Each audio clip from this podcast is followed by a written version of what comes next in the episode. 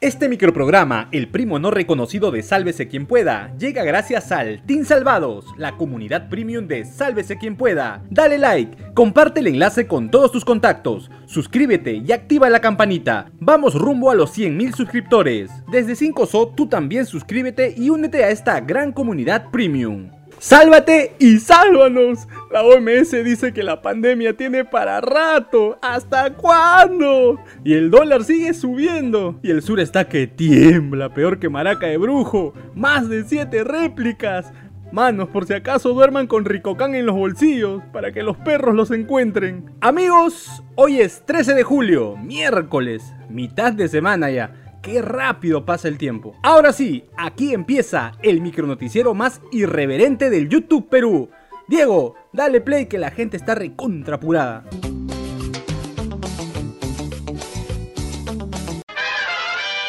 Como ayer lo anunciamos, el debate por la bicameralidad nos iba a dejar frases para la antología del humor nacional, aunque nunca falta uno que nos arruine el espectáculo y se esmera en hacernos renegar. Hablamos de mi tío Enrique Wong, de Podemos Perú, quien aprovechó el momento para mirar su bolsillo y decir que las más de 26 mil lucasas que recibe, sumando sueldo y otras asignaciones, no le alcanzan. ¡Pobrecito!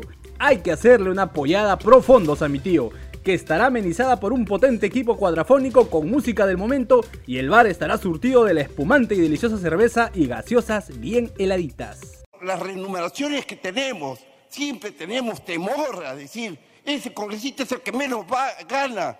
En, la Constitución establecen una jerarquía, que nosotros somos los segundos, sin embargo somos los que ganamos al final. Miles de funcionarios ganan mucho más que nosotros y muchas instituciones, siendo poder del Estado tiene las remuneraciones. Este Won solito se puso la soga en el cuello y entra a formar parte de las glorias de la política que aseguran que tremendo sueldazo no les alcanza para llegar a fin de mes. Imagínense. Diego, mano, con todo ese billete ya no estaríamos aquí. ¿Cómo? Mentira. Siempre contigo, tío Soros, mi hermano. El pleno del Congreso continuó sin novedades, salvo algunas declaraciones que, bueno, mejor escuchen ustedes mismos a ver qué piensa. Los colegas parlamentarios esta tarde el Congreso se vestirá de gloria, rescatando el ostracismo de los años 90, la bicameralidad como instrumento de legalidad, de derecho constitucional democrático. En fin, todo este asunto de la bicameralidad tiene para rato. Mañana jueves hay una sesión más donde se espera que tomen una decisión. Al fin, algunos, como el primer portero de Palacio y que es dueño de los lapicitos, desde ya le ha dicho a sus lacayos que voten en rojo.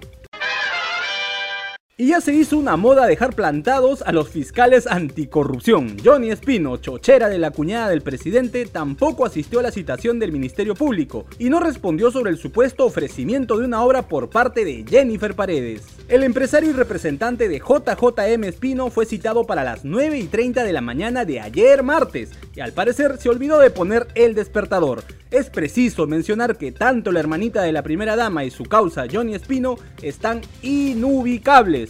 ¿Habrán seguido el ejemplo de Pacheco y Silva? Mientras tanto, la Comisión de Fiscalización del Congreso ha citado para hoy a las 9 de la mañana a Lilia Paredes, esposa del presidente, y a su hermanita predilecta Jennifer Paredes, a fin de que respondan por el escándalo político que desató el video difundido donde presuntamente ofrecían gestionar una obra en Cajamarca. Pero como no querían dejarlos solos en todo este problemón, los otorongos de la comisión también decidieron invitar a los otros hermanitos. Hablamos de Johnny y Angie Espino, afortunados empresarios, entre comillas, que ganaron licitaciones con el Estado durante el gobierno del excelentísimo Pedro Castillo. La pregunta es, ¿a esta citación sí irán o les llegará al Chompiras? Tras salir del penal Ancon 1, el joyón de Samir Villaverde parece que extrañó tanto la calle que se metió una paseada de 3 horas antes de llegar a su casa en la zona fichaza de la planicie en La Molina. Al salir de Piedras Gordas, a eso de las 4 de la tarde, el angelito Samir caminó tranquilo sabiendo que ahora es aspirante a colaborador eficaz, luego que la fiscal Carla Cesenarro pidiera su liberación por riesgo a su seguridad personal. ¡Allá!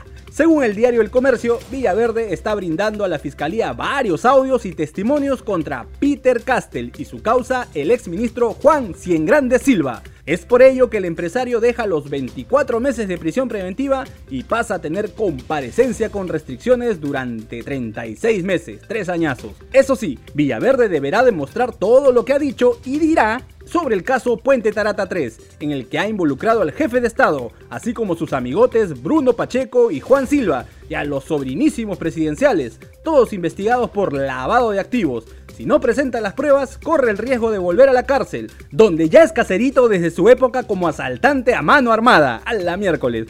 Afuera del penal, a Samir Villaverde ya lo esperaban desde temprano estas camionetazas con lunas polarizadas de su empresa de seguridad Vigarza SAC. No los contraten.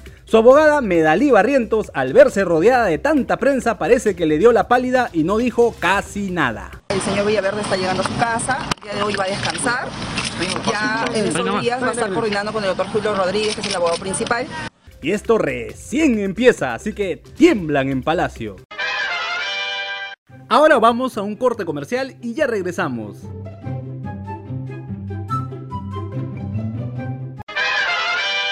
El ministro de Defensa salió a explicar nuevamente por qué car llevó a sus hijas de viaje en una aeronave de las Fuerzas Armadas hacia Huánuco durante una actividad oficial. Desde el patio de Palacio, José Gavidia se mostró indignado, aguantando las lagrimitas, porque según él, se han ensañado con sus hijas por su vocación a servir. Aguanta. ¿Qué? Porque lo que más me duele, lo que más me duele son mis hijas. Se sienten culpables de lo que está pasando. Me decían ayer, papito, ¿por qué te pedimos llevarme? A ver, a ver, a ver, un, un, momentito, como diría mi tío el gordo Casareto. Aquí el único responsable es usted, señor, por haber llevado a sus hijas menores de edad en un avión del Estado, cuando estaba en horario de chamba. Además, en el viaje también estuvo su hija de 31 años. Tranquilamente, con el sueldito que recibe, pudo comprar tres boletos para un viaje comercial y nos evitábamos tanto problema, ¿no? Bueno, Mientras se resuelve toda esta telellorona, el paternal ministro ha descartado que vaya a renunciar al cargo. Mientras tanto, la Comisión de Fiscalización del Congreso ya lo ha citado para este viernes a fin de que responda sobre este nuevo escándalo para el gobierno. Una raya más al tigre. Ya se vienen las elecciones. Sí, ya sé que a nadie le importa y que posiblemente ni siquiera sepas quiénes están postulando.